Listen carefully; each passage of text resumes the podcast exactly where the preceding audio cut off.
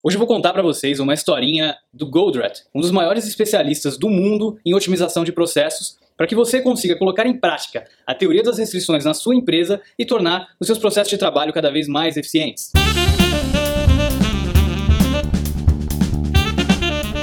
Em um dos seus livros sobre a teoria das restrições, o Goldratt nos ensina como você pode subordinar o seu processo à restrição para que então você possa melhorar o processo. Para ilustrar melhor, imagine o seguinte: havia um bando de escoteiros, de crianças escoteiras, e você foi designado para ser o líder desses escoteiros. Então vocês tinham que sair de um ponto A e ir até um ponto B para fazer um acampamento, mas vocês tinham que chegar nesse ponto B antes do anoitecer. Então você estava lá liderando as crianças. E aí olha só o que aconteceu.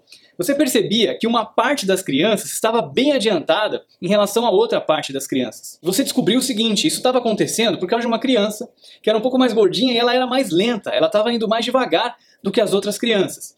E aí, aplicando a teoria das restrições, o que, que o líder, então, dos escoteiros fez? Ele pediu para que aquela criança que estava atrasando as outras, o mais gordinho, fosse para o primeiro lugar da fila. Porque aí o que aconteceria?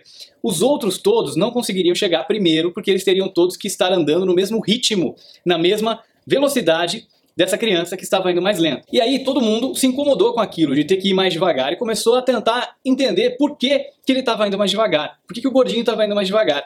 Então descobriu o seguinte, o gordinho estava com a mochila muito pesada, estava carregando um monte de água, panelas, uma série de coisas na mochila dele, e por isso ele estava indo mais devagar. Foi então que as pessoas começaram a ajudar então o menino da frente, o gordinho, a carregar essas coisas, distribuir o peso da mochila para que as pessoas pudessem ajudar. E aí o gordinho começou a caminhar um pouquinho mais rápido. Depois descobriram que ele também estava com os bolsos cheios de coisas, e aí então começaram a esvaziar os bolsos dele e todo mundo começou a ajudar a carregar as coisas que estavam no bolso. E aí de repente a velocidade de todo mundo melhorou. Porque na verdade não adiantava uma pequena parte do grupo chegar primeiro. E é exatamente isso que acontece no seu processo. Por exemplo, num processo de desenvolvimento de software, em que você tem que fazer uma análise, você tem que entender o que o cliente precisa, você precisa depois desenvolver, depois você precisa testar, e depois você precisa enviar isso para a produção para o cliente poder utilizar o software. Imagina que muitas vezes num processo desse você tem um acúmulo de trabalho que fica numa etapa de testes, porque às vezes você tem mais desenvolvedores do que testadores. E aí você tem uma série de trabalho que está parcialmente pronto, porque já está codificado, já está analisado, já está desenvolvido, mas ainda não foi testado. E aí você não consegue entregar. Então a sua velocidade acaba sendo determinada pelo testador, porque é ele que tem que testar para passar para então poder ir para a produção. O que a teoria das restrições faz é limitar então o seu processo para que ele fique subordinado ao gargalo.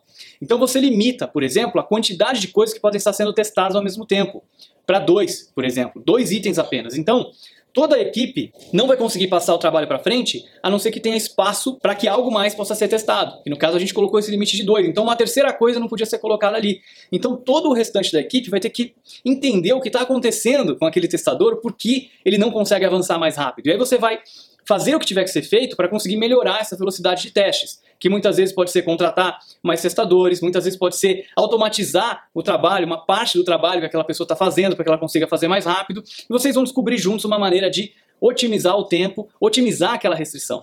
E logo depois que esse problema, que essa restrição for otimizada, uma nova restrição vai aparecer. E aí então você deve fazer o mesmo esforço para conseguir explorar, para conseguir melhorar também aquela restrição.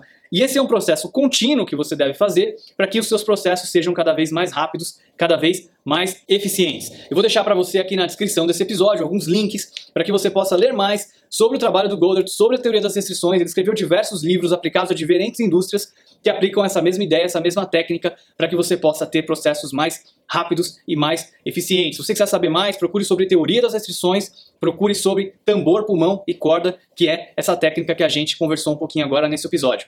Não esqueça de dar o seu like no vídeo, não esqueça de se inscrever no canal para ver os próximos episódios também. Muito obrigado e até o próximo episódio.